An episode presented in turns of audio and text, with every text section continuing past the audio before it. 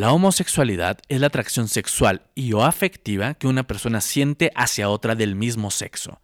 Hola a todos, soy Roberto Carlo, muy emocionado como cada martes de darte la bienvenida a este episodio de Muchacho Llorón.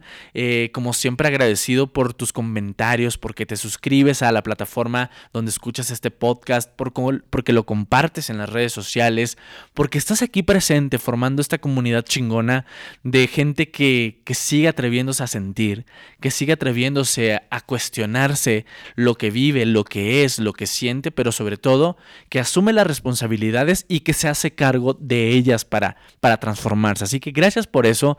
Y justo hablando de transformación, hablando de evolución, pues ya escuchaste de qué va este tema. Vamos a hablar de lo que es la homosexualidad. ¿Lo sabemos realmente? ¿Lo sabe el mundo entero lo que es? Uno, de pronto, siendo parte de esta misma comunidad, desconocemos un montón de conceptos, un montón de ideas que de pronto tenemos que conocer para saber bien cuál es el mensaje que queremos dar, para que cada vez la apertura, la inclusión y el respeto sea mayor. Pero yo Sí, si bien que soy homosexual, tampoco sé mucho del tema, por eso invité a alguien que sí lo sabe, que lo ha estudiado y que viene a compartirnos pues todo todo esto que ha adquirido en el camino también en esta lucha, en esta lucha por, por la, igualdad, la igualdad, por la inclusión y el respeto. Él es Alan Fonseca, ya se los voy a presentar, pero mientras tanto les doy la bienvenida a esto que es. Muchacho Llorón es un espacio donde cabemos todos. Aquí abrimos la conversación a todas nuestras emociones y temas que necesitamos hablar. Junto a amigos y expertos buscaremos vivir con mayor conciencia de quiénes somos, qué sentimos y qué podemos hacer con todo eso. Soy Roberto Carlo y esto es Muchacho Llorón. Aquí se vale sentir. Visítanos en www.muchachollorón.com. Pues ya estamos aquí, como les dije, este tema tenía muchas ganas de abrirlo y sé que ustedes también, porque también son morbosos, no se hagan, yo también lo soy y, queríamos platicar de todo esto. Porque sí, muy bonito y todo, de pronto muy orgullo gay, ya salimos del closet y, y la bandera la ondeamos y tratamos de hacer visibilidad a todo este tema de, de lo que es la diversidad sexual, en mi caso el ser homosexual abiertamente ya para todos ustedes, porque siempre lo fui. El hecho de que no lo supieran no significaba que no lo era. Pero, muy bonito y todo, pero ¿qué tanto conocemos de lo que somos? O sea, porque escuchamos la palabra homosexual, o la palabra gay, o la palabra lesbiana, o trans, o no binario, y todo este mundo de conceptos, y la neta es que a veces ni sabemos bien de lo que estamos hablando. Pero para eso eh, estoy aquí con, con alguien a quien ustedes estoy seguro que han escuchado porque también está en un podcast que se llama Sex Scandal, que a mí me gusta mucho porque abordan todos estos temas desde un lugar con mucho respeto, con mucha profundidad, pero también con esa desfachatez que de pronto necesitan estos temas para que sean un poquito más ligeros e, y entendibles. Estoy con Alan Fonseca. Hola, Alan. Hola, ¿cómo están? Bien. Un gusto estar aquí. Muy emocionado de que nos estés recibiendo aquí en tu casa. De hecho, estamos grabando en tu casa, pero... En el estudio de Sexcándala. En el estudio exactamente de Sexcándala. Oye, quiero platicar contigo de muchas cosas, pero antes cuéntame un poquito qué haces, porque bueno, eres médico, estás en Sexcándala, eres activista, sexólogo, hagas un poquito de todo. Sí, un poco de todo. Pues mira, yo estudié medicina hace, uy, en el 2008 entré a la Facultad de Medicina, luego eh, terminé la universidad, hice el internado, el servicio social y luego hice, empecé a trabajar en un instituto, que no voy a decir cuál es, Ok. eh, pero trabajo con pacientes eh, que tienen cáncer de mama. Wow. Y pues me dedico a dar como atención médica eh, en términos de psicoeducación, como platicarles más o menos de qué se trata la enfermedad, eh, cómo, o sea, cuál es el pronóstico, cuáles son los tratamientos, como explicar muchas cosas en torno a la, a la parte eh, médica, oncológica, como lo básica, pues. Doy clases a, a algunos alumnos que van ahí al, al instituto y, y tengo un posgrado en sexología, en educación sexual.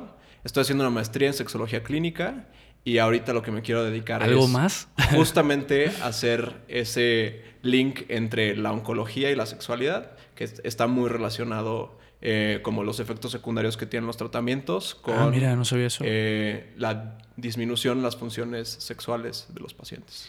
Oye, pues un montón de cosas, Alan. De pronto te escuchamos y no sabíamos todo esto porque tu biografía nada más dice en Twitter sexcándala, Ajá, oye. Sexcándala y, Y el link. Oye, música, cosas Sí, así. pero qué padre escuchar todo esto. Ahora entiendo también mucho todo este conocimiento de- del que pronto te escuchamos hablar y decimos, ay, este chavo habla muy bonito y muy profundo y con mucho, con mucha eh, idea de lo que estás diciendo. Claro, pues sí, o sea, digo, es, es, es también.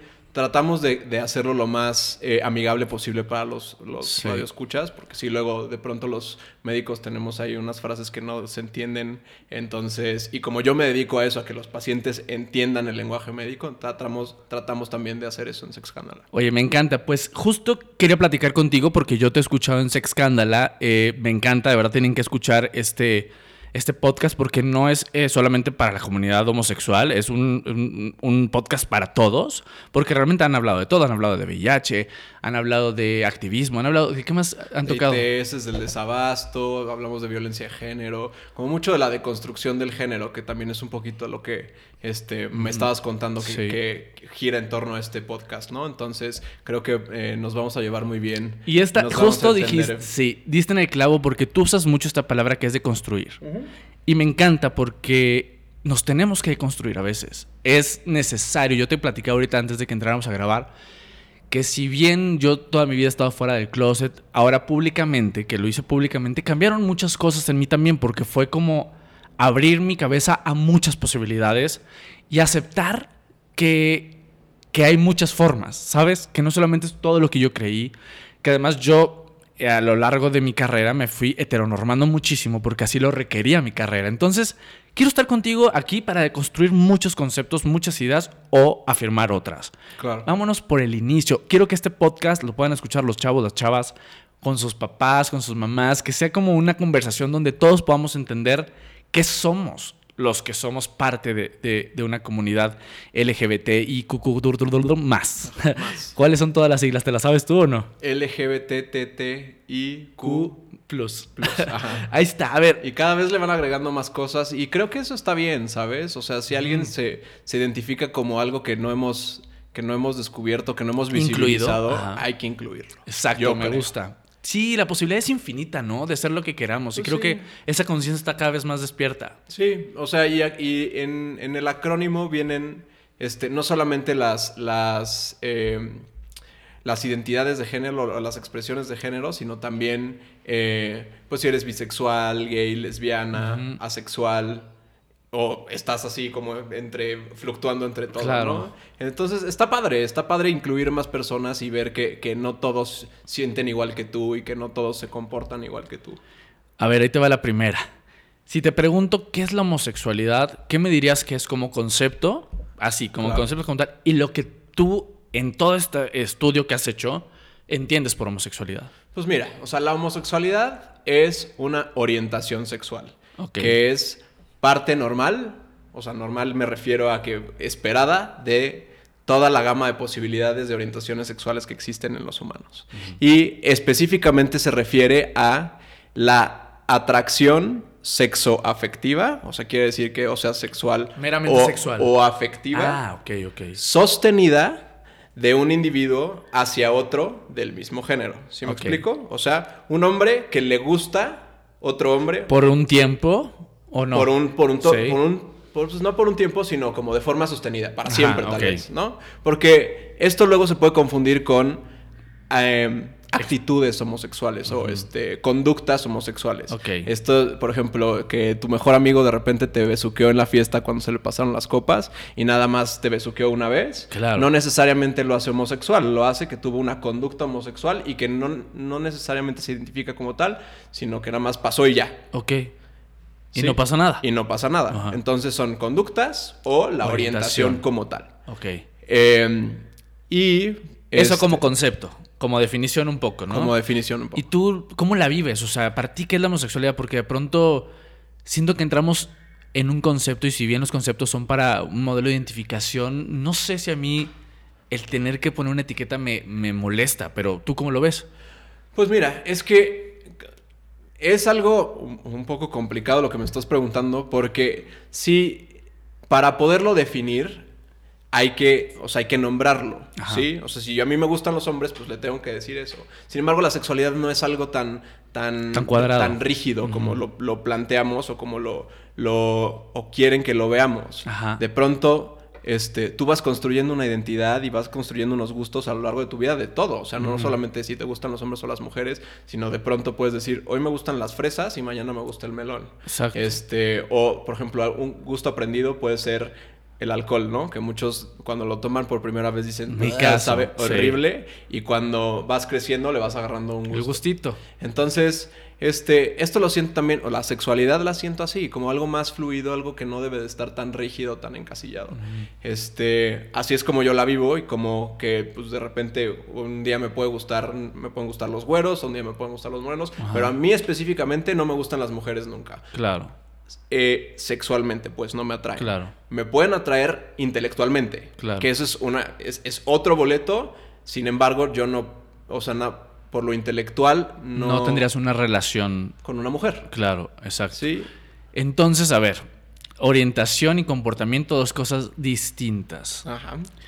¿Qué otro tipo de orientaciones existen? Está la homosexual, La bisexual. la bisexual. Que es que te gusten los dos géneros, ¿no? El hombre y mujer. Ajá. Y. Pues va- vamos a hablar un poquito de los bisexuales porque sí creo que es una orientación bastante mal entendida. Yo hasta, hasta hace poquito la comienzo como a aceptar y mira, siendo parte de una comunidad que ha sido vulnerada también como que me cuesta trabajo. Incluso yo tengo un novio- tuve un novio que me res- resultó que era bisexual y a mí me, me causó demasiado conflicto porque me dejó de andar conmigo para andar con una mujer. Sí, y está cabrón, o sea, Sí, como, está cabrón. como tragarte eso y decir, romper la caja de que se puede, o sea, puedes amar y puedes tener una atracción sexual hacia los dos géneros. Y sí se puede, pues, o sea, una, ve- una eh, amiga mía muy, muy inteligente que quiero mucho, Sheila Ferrera, Ay, me encanta. este, un día me dijo, pues hay tantos bisexuales como pelirrojos Ah, en el mundo. Ajá. Y la verdad es que no, es- no sé si sea verdad, no, no he buscado el dato, pero le creo.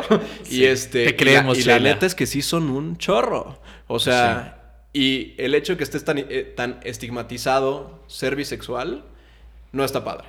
Creo que sí lo de- le deberíamos dar un poco más de visibilidad, de visibilidad y creerle a la persona que no está confundida o indecisa sobre si le gustan los hombres o las mujeres. Pero ¿por qué crees que hemos creado ese, ese concepto de no se puede en- a los dos lados? Porque, eh, bueno, no estoy seguro, pero pues mucha gente lo utiliza como un escudo para decir, la neta sí soy gay. Ok, es que eh, ahí acabas de dar en, en un gran punto, porque sí se ha utilizado mucho Ajá. para no aceptar el ser gay. Entonces es donde yo creo que es donde empezamos a decir, entonces, ¿es real o no es real? Sí, este, y, pero a ver, también podemos empatizar un poco con el hecho de salir del closet.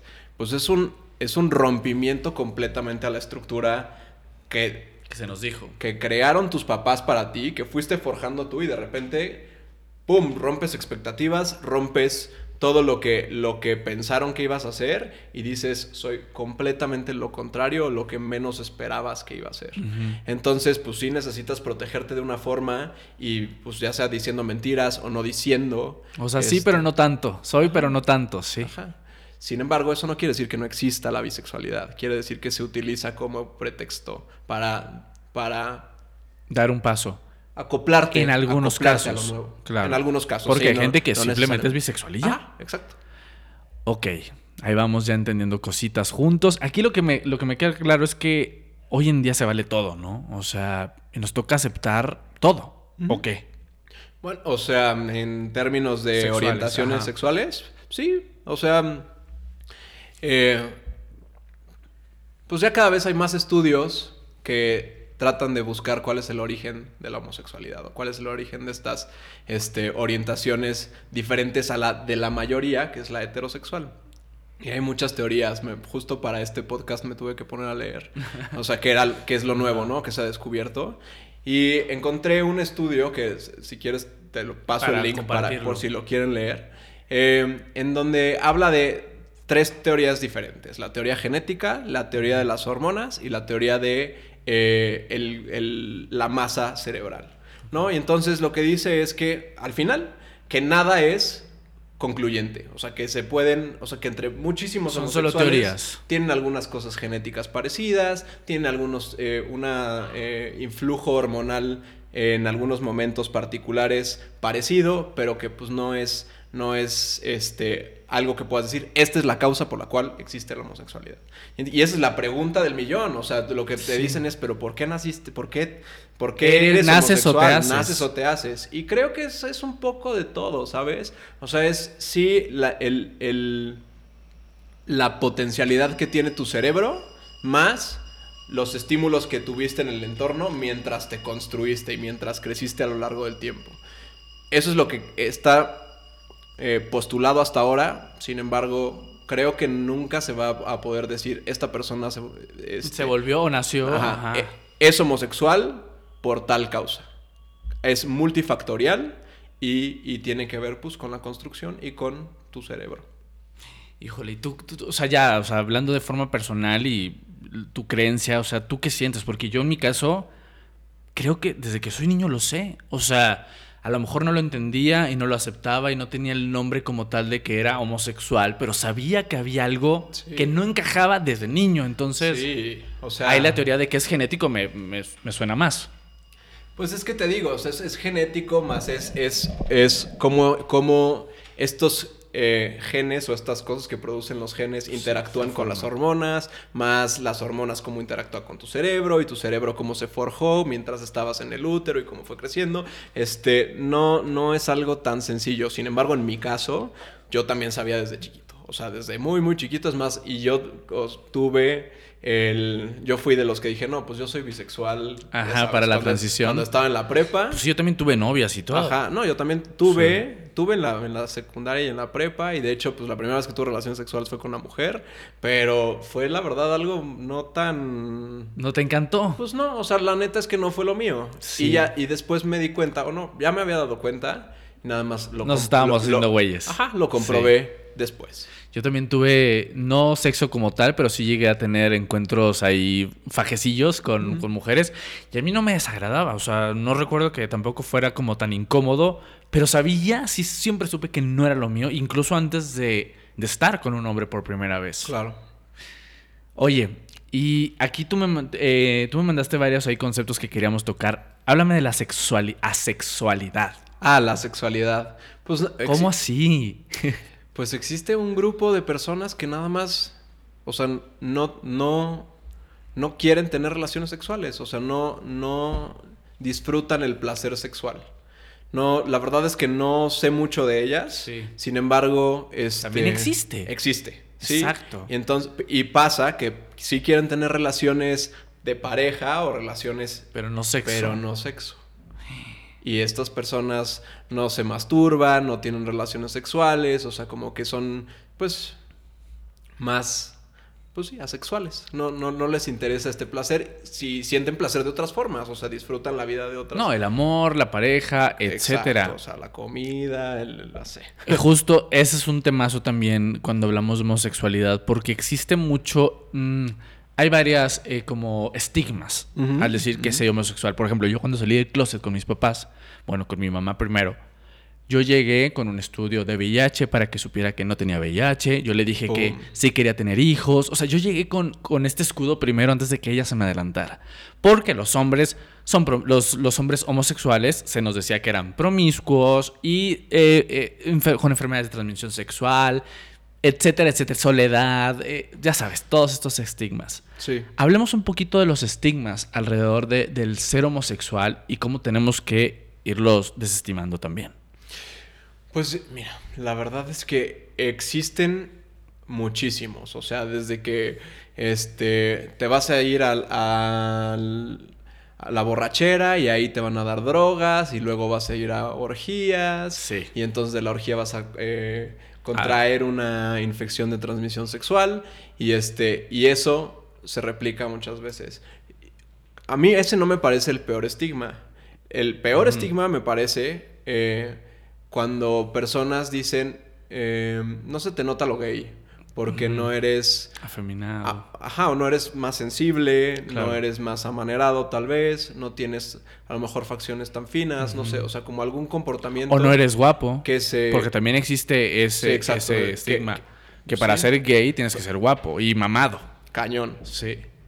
Entonces, pero son, creo que son, tienen raíces distintas. El del guapo y mamado creo que tiene que ver más bien con... con... Ya el mundo gay. Sí, pero no, Sí. pero con, con- con- no tiene tanto que ver con el machismo como la parte de vales menos porque te pareces a una mujer, que era, es como el, el- el eje del- de, de la homofobia. este, los hombres que son amanerados o que son, que, que son más sensibles, entonces valen menos. Los hombres que son pasivos cuando tienen relaciones sexuales, entonces se asemejan más a una mujer Mujer. y entonces valen menos. Seguramente, no, no sé si te pasó, pero muchos papás les preguntan a sus hijos, ¿y tú quién eres? Sí. ¿El, La- hom- dime, el- hombre o la mujer? Sí. Este, como si, como si tuviera un, un valor en realidad. No, y como si fuera así, no existe eso. La homofobia es una- un tipo de discriminación que es hija del machismo. O sea, Totalmente, y que es- totalmente. Y que es hermana de la misoginia.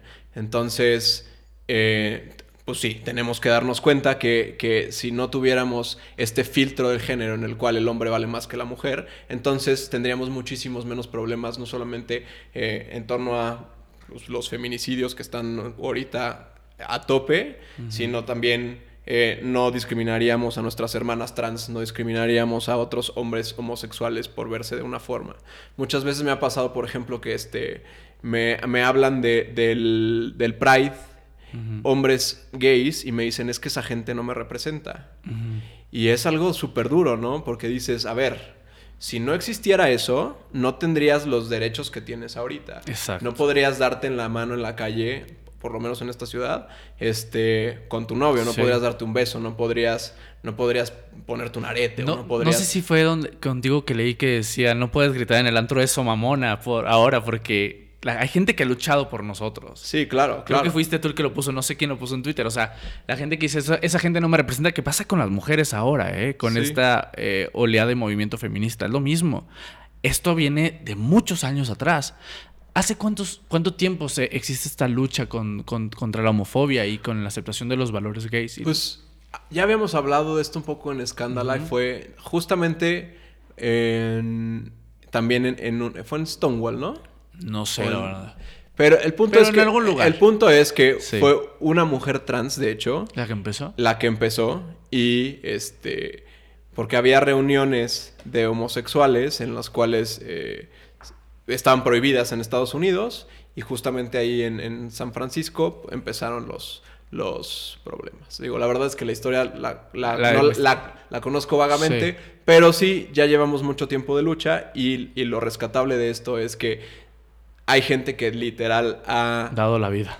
porque nosotros tengamos los derechos que tenemos y que todavía falta mucho por, por hacer, pero no es lo mismo ahorita que hace 10 años, que hace 20, que hace No, 30. no, no. ¿Cómo? A ver. Hace 10 años, yo tengo en la televisión, eh, trabajando en los medios hace 23 años, empecé muy niño. Hace incluso... Como Ana Paola. Como Dana Paola, pues sí. Así. En el mundo de caramelo. sí. Hace... Yo tengo tres años en un programa en televisión abierta, un programa matutino. Yo jamás me imaginé que podría decir algún día en la televisión, yo como gay, yo como homosexual, yo con mi novio, Claro. ¿sabes? Jamás me imaginé que eso podría pasar. Entonces, también sí hemos avanzado. También está padre visibilizar, visibilizar esa parte de que sí, sí hemos dado muy buenos pasos. Sí.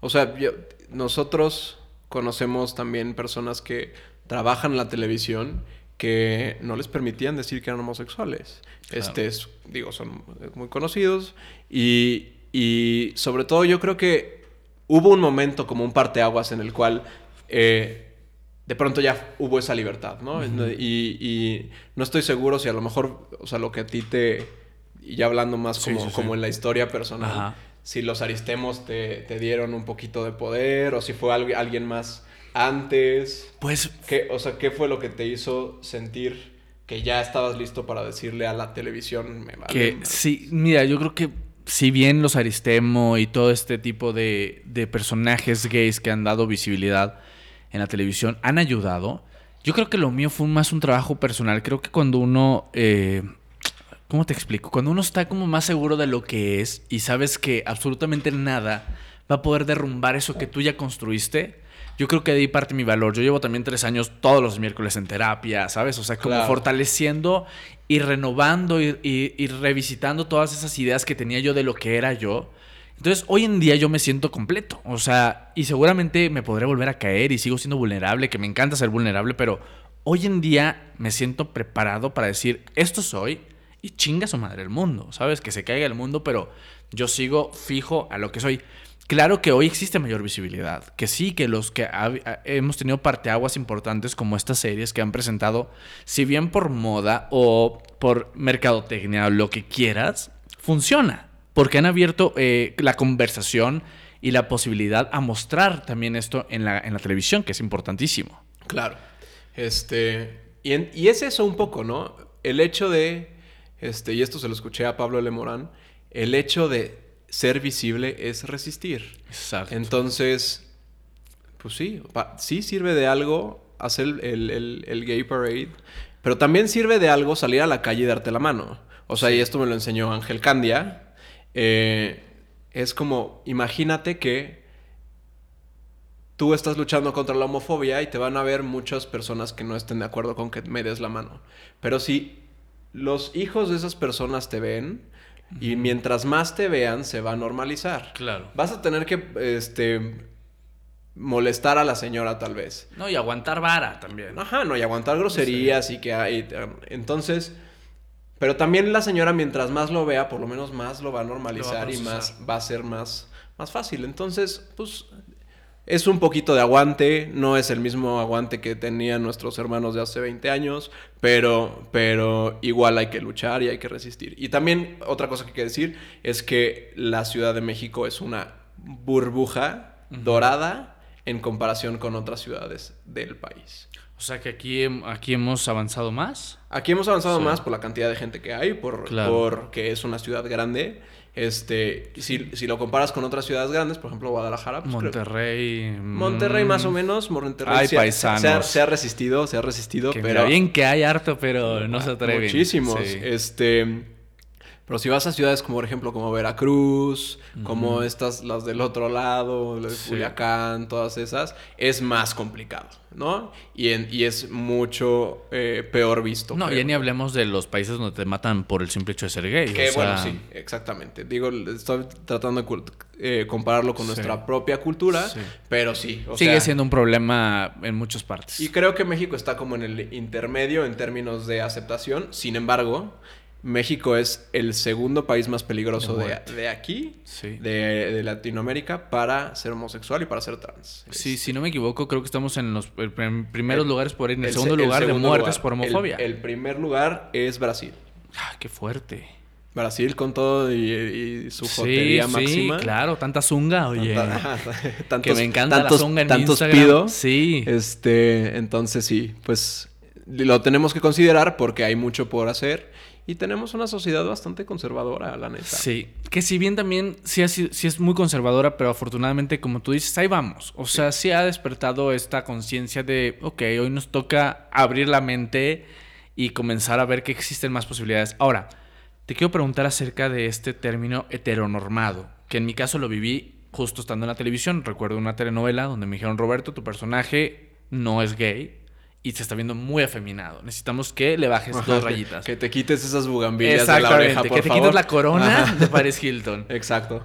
Y ahí, a partir de ahí, yo me empecé a heteronormar mucho por mi trabajo, lo cual no me acuerdo dónde lo platicaba, creo que fue en Historias Enjotadas con Quique, que me funcionó también. O sea, tampoco creo que esté, que esté mal, pero quería preguntarte a ti, ¿qué opinas sobre esta lucha? Porque de pronto eh, existe esta lucha dentro de la misma comunidad de, pero ahora sí que no, te hetero- no seas heteronormado porque eso nos quita. No. Hay una forma correcta de ser gay. Exacto, es justo eso iba. No hay una forma correcta ni incorrecta de ser gay. O sea, lo que a mí me parece nocivo es que en el extremo en el que te encuentres de, de cómo te expresas o cómo vives tu, tu homosexualidad, que lo vuelvas rígido y que digas, esto es ley. O es muy heteronormado, o es muy afeminado, o es intermedio, pero que, que no puedas, seas incapaz de fluctuar entre o, o- o Claro. aceptar y respetar a las personas que viven su sexualidad de una forma diferente a la tuya. Claro. Este, entonces, creo que es eso. El término heteronormado quiere decir eh, que te acercas a ser este hombre heterosexual, Sí. cisgénero, eh, que cumple con los, con los parámetros Del privilegio. del, hombre, del Sí. macho, lo que tiene que hacer el hombre. Claro. Eh, entonces, eso es lo que lo vuelve heteronormado, que no está mal si lo quieres hacer, pero que sepas que, que eso se puede, se puede mover. Y que no tienes ninguna responsabilidad y que, no, y que lo estés haciendo por ti. Porque Claro. lo que pasa muchas veces es que nos volvemos o nos acercamos a la heteronorma por cumplir con algo establecido socialmente, ¿no? Que fuera, fue lo que te dijeron. Sí, Pues, totalmente. como te tienes que ver... Te- necesitamos te tienes esto. que ver heterosexual. Entonces, no, y no es así. O sea, por lo menos en términos... A lo mejor en la televisión, En el personaje. en el claro. personaje debe de ser Sí. así, pero en tu vida que no... O sea, que te des cuenta que no es, no es algo ni siquiera bueno para ti. O sea, el, que sea rígido, pues. Sí, claro, claro. No, justo hablamos de flexibilidad y debería ser en todos lados. A ver, sigamos hablando de, de estigmas. Quiero que regresemos un poquito porque me interesa mucho que, sobre todo, algunos también chavos de los que nos escuchan, pero los padres de familia, que este, que este podcast extrañamente lo escuchan muchos madres y padres de familia. Ay, qué bueno, saludos. Sí, sí, sí, está padre porque abren conversación con sus hijos y me han llegado muchos mensajes, oye, gracias a esto, hoy entiendo más a mi hijo, entonces por eso estamos haciendo esto. No, y aprendan. O sea, yo creo Sí. que esto, miren, finalmente esto es educación sexual que necesitamos todos todo el tiempo. O Y que la tuvi- fue nula. O sea, para nosotros fue nula la educación. Bueno, en mi caso no existió la educación sexual. Sí, la fui aprendiendo solito. Y que sepan que educación sexual no quiere decir que te vamos a enseñar cómo tener relaciones sexuales. Que si quieren, pues también les decimos, Bueno, pero... ese, ese es, ese es un pedacito así como muy chiquito, pero hay una gran cantidad de cosas, ay, perdón, este, que se aprenden con la sexualidad y tiene que ver con el género, cómo nos construimos como hombres y como mujeres, los Sí. vínculos afectivos, cómo nos llevamos con otras personas, cómo respetamos, cómo entendemos las, las relaciones como amistosas, Sí. de pareja, este, la parte de la reproductividad, cómo, cómo nos replicamos, pero no solamente la parte de, de tener hijos, sino de enseñarle a los demás cómo somos, o sea, dejar un poco la huella. Todo eso es educación sexual. Y, y si tuviéramos bases más sólidas desde pequeños, creo que tendríamos un mundo mucho más comprensivo y mucho más Empático. querendón. Sí, totalmente empático. Pero hablemos de, de- Ya hablamos que no hay forma correcta o incorrecta, pero ¿por qué existe mucho este estigma de que está mal o que el gay es el que trae la... se quiere vestir como mujer, o sea, y que quiere ser mujer y que es la reina de la noche y que es una loca y eso, todos esos mamonas? ¿Por qué existe eso? ¿Y está mal, está bien? ¿O sí es eso el ser homosexual y a lo mejor algunos no lo hemos entendido? Una de las cosas que platicamos en Sexcándala, y lo dijo Ricardo Baruch, eh, fue que un- una vez que eres gay, o, o como las reglas para ser gay fueron tan opre- opresivas, se tuvieron que romper muchos límites para poder decir, aquí estoy, véanme. Sí. Este, no quiere decir que todos los gays nos vistamos de mujer, ni nos pintemos, ni nos... Ni, pero eso no tiene nada de malo. O sea, Ajá, si, al- si alguien se pinta las uñas o se viste de mujer siendo hombre o si se viste de hombre siendo mujer, pues no tiene nada de malo y tiene que ver con la expresión de su género. Cómo es que esa persona le gusta estar. Y eso es algo súper, súper respetable. Sí. Y es súper pues, individual que no le tendría que competir a nadie, nadie más. más que a quien lo está, hace. está muy estigmatizado porque entonces las personas más conservadoras dicen, oh, el gay parade, este, el, el día del pride, to- todos se encueran y todos se salen en calzones y entonces todos son así. No todos somos así, pero no tiene de malo los que son así tampoco. O sea, no tiene nada de malo porque a Maribel Guardia pues no le dice nada cuando sale medio encoradosa, Claro. a Gloria Trevi con sus calendarios, es más bien les lo aclaman y piden que, que sea más. Entonces es como esta doble moral de como me es aversivo la, la homosexualidad, Sí. entonces tengo que encontrarle todos el, el negrito en el arroz, Y- creo yo. Pues sí, pero como tú dices, a ver, también si nos ponemos a pensar en los heterosexuales, también hay distintos tipos de forma de ser heterosexual, Claro. ¿sabes? O sea, incluso hay heterosexuales, como decíamos, más afeminados, menos, con barbas, sin barbas. Hay de todo. Creo que regresamos a esto de que la posibilidad es infinita. Pero otra cosa que yo me acuerdo que me daba mucho miedo decirle a mis papás y que me encantaría que habláramos es acerca del que ser gay significa que eres súper caliente y que quieres coger todo el tiempo y que casi, casi con quien sea, donde sea, a la hora que sea. ¿Es parte de ser gay eso No. o no precisamente? Es parte de ser humano eso, Exacto. ¿no? O sea, no- digo, quien cualquiera que escuche esto y que diga, no, yo no soy caliente, no, a mí no me gusta el placer genital, pues te va, es mentira. O sea, los, los genitales están hechos para tres cosas. Uno, es un tubo para que orines. Claro. Dos, para sentir placer, porque eso es lo que más, más se hace después de hacer pipí. Y tres, para concebir, ¿no? Para, para tener hijos, para esta, esta, juntar el óvulo con el esperma. Entonces, pues no se hagan. O sea, ¿por qué le tienen tanto miedo al placer? ¿Por qué, por qué estigmatizan tanto al placer? Pero ¿por qué, por qué se dice más que los gays es mucho sexo? O sea, ¿por qué crees que sea gay es igual a sexo? Porque existe esa idea. O sea, creo que es una, es una mala concepción. Creo que sí se tiene sexo siendo gay, pero pues también se tiene sexo siendo heterosexual. Este- a, lo mejor con- a lo mejor lo hacen con un poquito más de represión, pero... Tien- o sea, y como yo lo veo es, los hombres y las mujeres tenemos cerebros distintos. Las mujeres tienen un cerebro que se excita más despacio o le cuesta más, Sí. más Lleva tiemp- más un trabajo, sí. tiempo, ¿no? Entonces necesitas este, decirle cosas bonitas, Sí. darle besos en la orejita, prender unas velas, poner música, set the mood. Sí. Este, y entonces, ya después de que pasa todo ese tiempo, Va, estamos listos para... para tener relaciones Sí. sexuales. Los hombres somos todo lo contrario, o sea, somos así que pum, ya.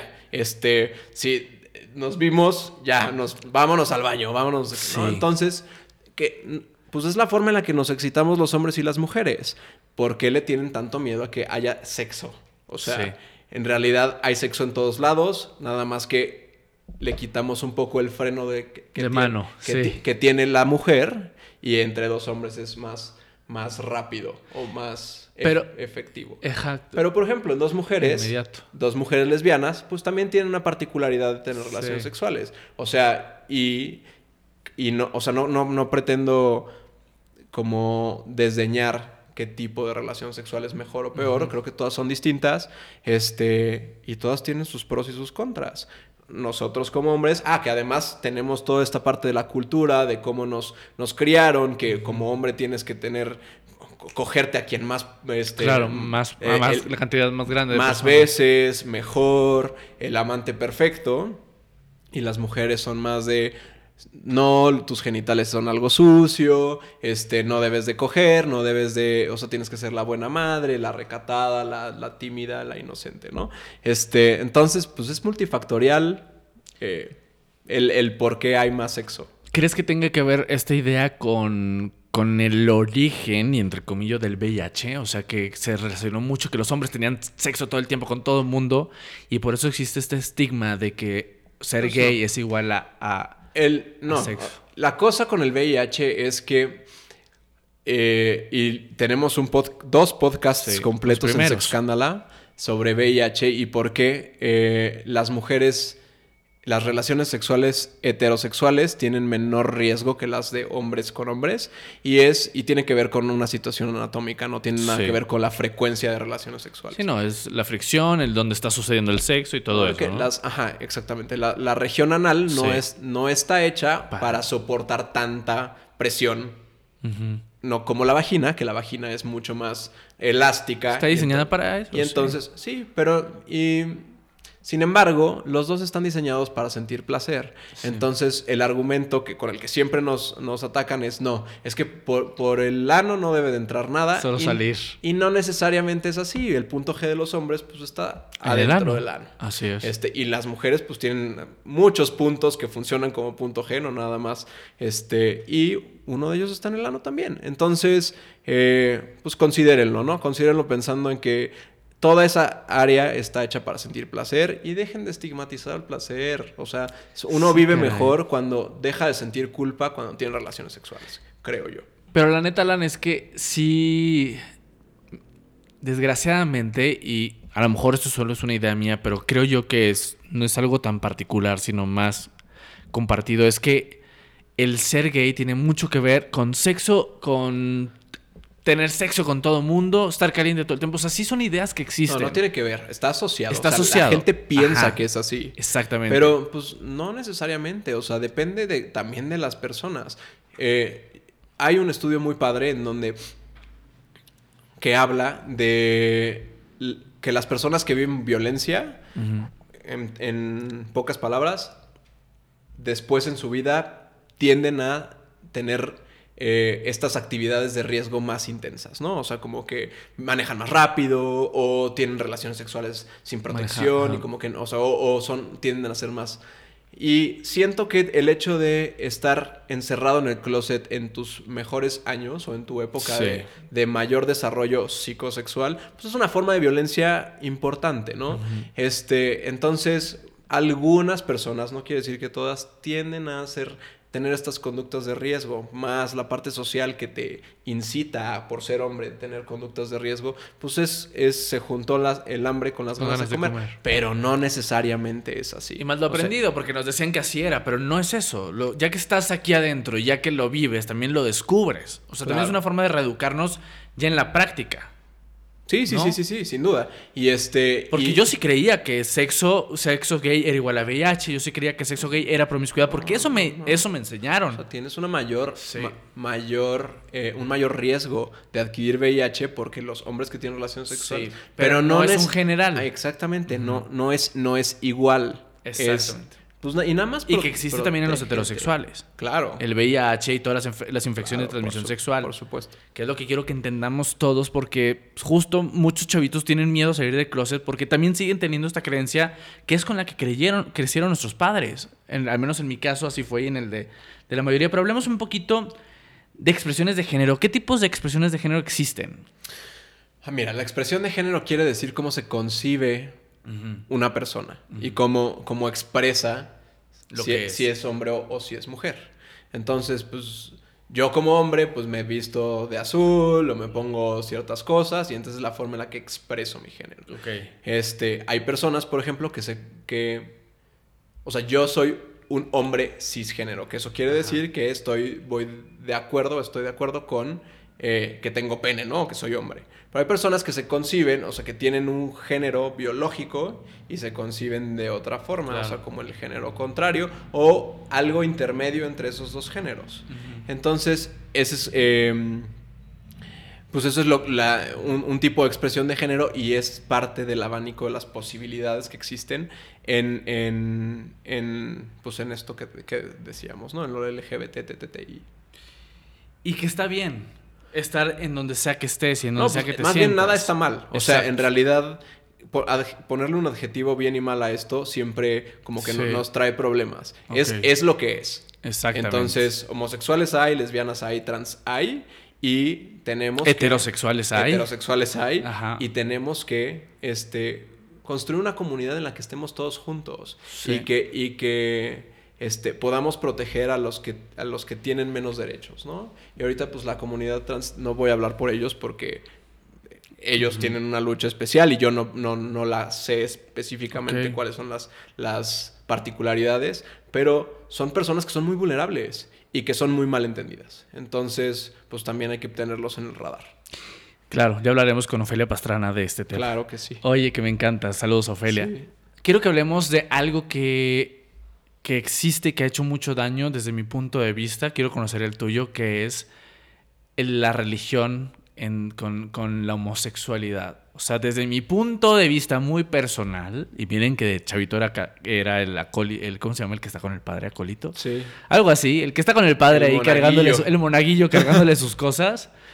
Pero creo yo, bien sien- teniendo mucha fe y creyendo en Dios, pero no en la religión, creo que nos ha hecho mucho daño la religión. ¿Tú qué opinas? ¿Cuál es tu opinión acerca de religión, homosexualidad? Pues mira, Venga, sin temor a Dios. creo que la religión lo que ha hecho es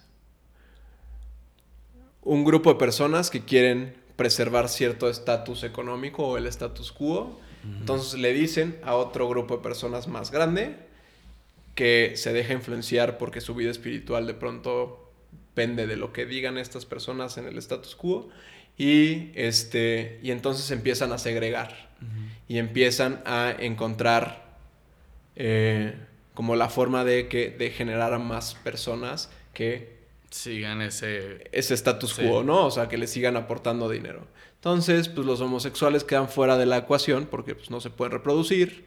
Este, y pues no, no, en, tal vez en esos momentos, que fue hace mucho tiempo, este, no era una fuerza económica como lo somos ahora. Sí, en el modelo de negocio no funcionábamos. Y creo que es una situación económica, o sea, un, para preservar la economía de unos pocos, manipulando a muchos. Y entonces ese mensaje se perpetúa a la sociedad o a, los, los, manipulados, por así decir, y eh, entonces se generó este, lo mal visto que es la homosexualidad. Esa es mi opinión. Eh, sin embargo, no creo que debamos de dejar... O sea, yo soy profundamente ateo, déjenme decirlo. Sin embargo, las personas necesitan de vida espiritual. Sí. Y, o sea, pues ya sea Dios, ya sea... Pero también tienen que ser críticos en los mensajes que reciben. Claro. Entonces, si estás escuchando a alguien que te dice, quítale derechos a tu hijo porque es homosexual, pues creo que necesitas nada más dos pesos de criterio para decir, esta persona me está manipulando. Claro. Este, o, la presión social, ¿no? Que lo bajamos de lo religioso a, a, lo social y que otras personas estén diciendo, no, es que tu hijo vale menos o tu hija vale menos por, por ser gay o lesbiana, un gramo de criterio para decir, esas personas me super sobran en la vida. Totalmente. Creo. Pues me gusta. Oye, ya casi para cerrar, porque si no el tiempo a mí se me va y nunca paro. Sí. ¿Qué le dirías a todos esos chavos, o sea, que en este momento nos están escuchando, que son muchos, déjame te digo que son muchos, muchos, y tú lo sabes. Sí. Que no encuentran ni la forma, ni el valor, ni absolutamente nada para poder vivir en la libertad que hoy nosotros tenemos el privilegio de, gozar, porque es un privilegio el poder vivir en libertad. Pero hay muchos chavitos que incluso se matan, Alan. O sea, que no encuentran la forma y, eso ya no puede seguir. ¿Qué le dirías a ellos primero y también a los papás? Híjole, qué responsabilidad.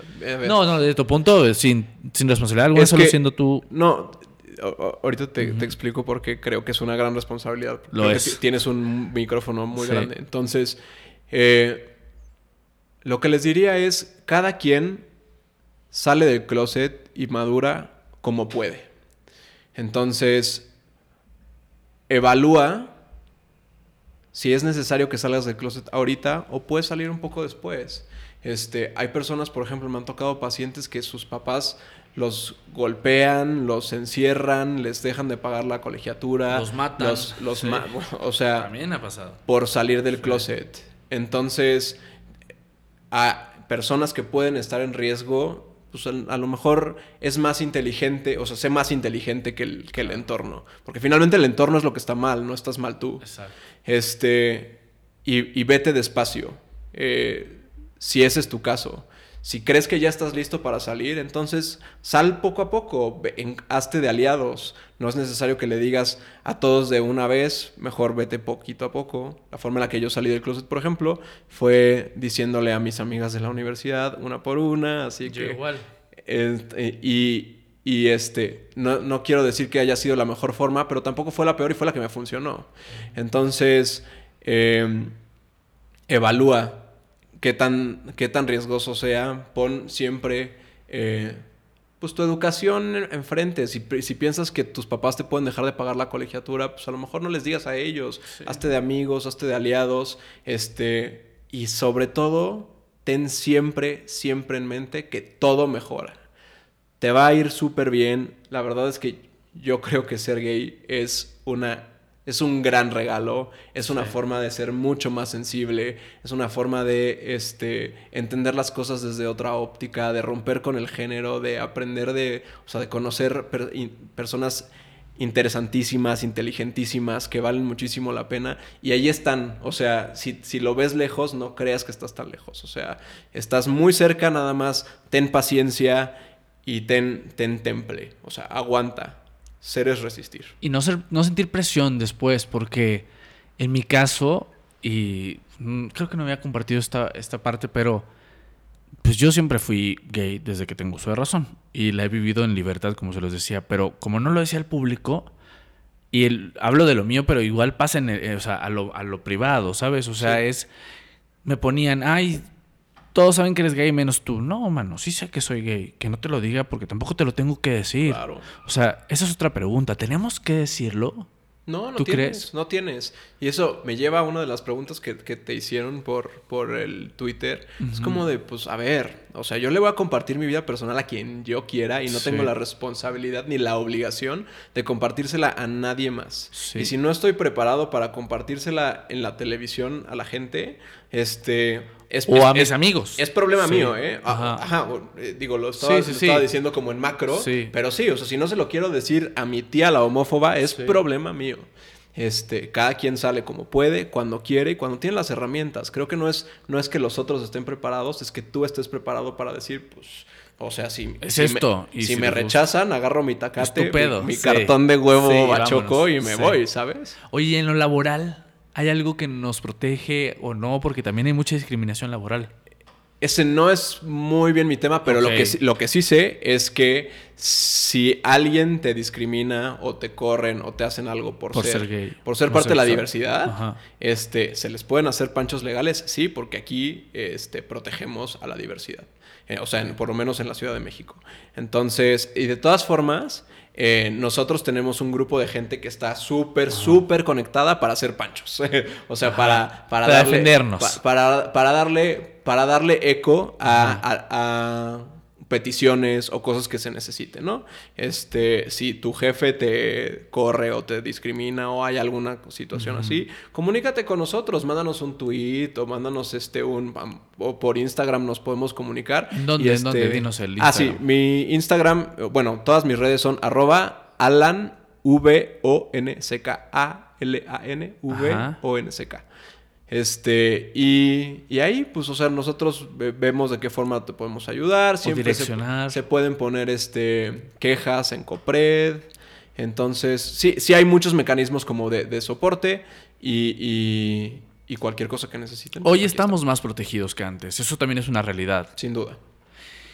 Ay, oye, ¿dónde te podemos escuchar? Cuéntanos cuándo, dónde, Ah, con claro. quién, todo, porque me encanta Sexcándala, pero platícanos. Pues miren, Sexcándala es un podcast que decidimos hacer con ayuda de Escándala.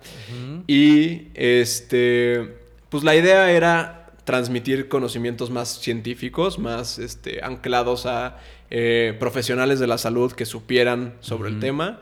Y estamos Ángel Candia, que es, este, es politólogo, está Ajá. estudiando psicología, también tiene el posgrado de sexualidad.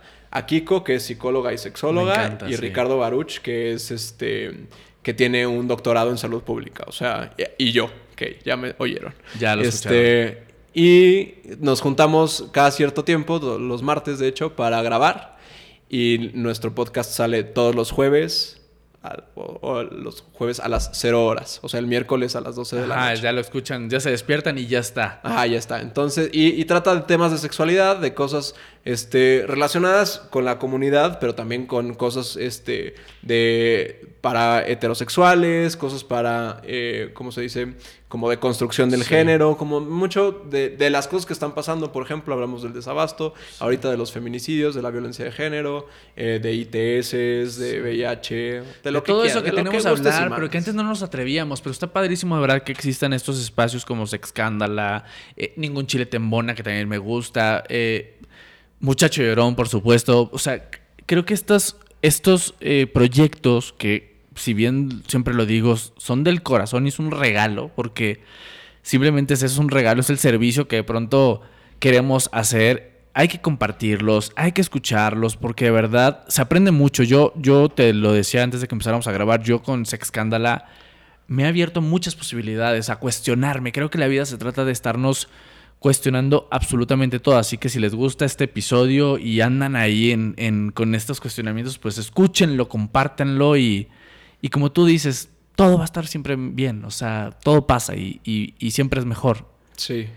Y yo quisiera retomar un poco nada más lo que dijiste. Eh, si se sienten muy mal o, o están teniendo muchos problemas, siempre es importante, en la medida de lo posible, ir a terapia. Total. Porque muchas veces tenemos pensamientos que están así todos desordenados y cuando llegas a la terapia como que el mundo se aclara y como que dices, te empiezan a caer 20 y te empiezas a dar cuenta de las cosas en las que puedes ser mejor.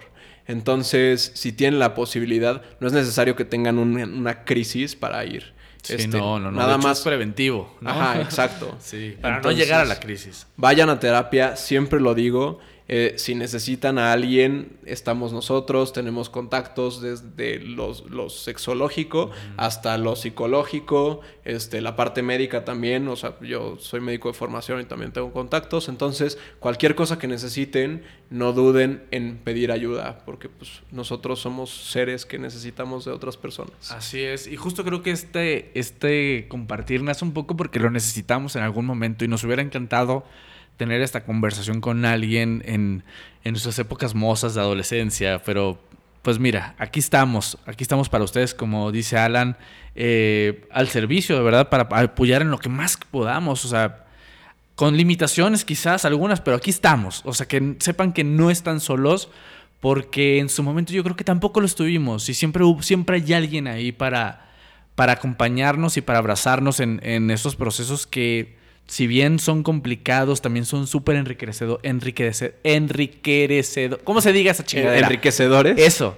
Así que no se sientan solos y, y siempre siéntanse acompañados. Oye, siempre trato de irme, porque luego se me olvida, con preguntándole a mis invitados, ¿qué emoción sientes en este momento de tu vida? O sea, ¿cómo te sientes hoy? Porque luego no nos damos ese tiempo, ¿no? De, de hacer esta pausa y ver qué nos está pasando, cómo nos estamos sintiendo, cómo se siente Alan este día. Súper bien. Siempre, siempre que termino un podcast me siento energetizado. Porque creo que como que en mi mente la información va así súper rápido y la tengo que Sí, traducir. y eso, eso cuesta, pero me genera como mucho bienestar. Sí. Entonces, energetizado, bien como ha- hacia arriba y como... eh, De aquí al gym. exacto, Sí. de aquí a correr Exacto. a Ámsterdam. Oye, Alan, gracias de verdad. Gracias por compartir. eh, te, te respeto de verdad todo esto que haces. eh, te sigo en redes sociales. Síganlo en redes sociales porque como que siempre está ahí un tuit tuyo que nos hace como poner atención de pronto a lo que no ponemos atención y hay que poner atención. Así que gracias por compartir y gracias a todos ustedes. Ya me voy. Ya sé que ya hablamos mucho. Ya se acabó este episodio. Así que gracias, Alan. Y escúchenlo en Sexcándala. Eso, los queremos mucho. Sigan escuchando este podcast Sí. y escuchen más. La verdad es que es muy eh, enriquecedor y creces Sí. mucho de oír a otras personas hablar. Enriquecedor. Ahí está. Enriquecedor. Sí se pudo, sí se vemos- pudo. Nos vemos el próximo martes. Gracias. Vaya, Alan. Bye bye. Gracias por habernos acompañado y si te gustó este capítulo, compártelo. Y tenemos una cita tú y yo el próximo martes en Muchacho Llorón. Recuerda que aquí se vale sentir.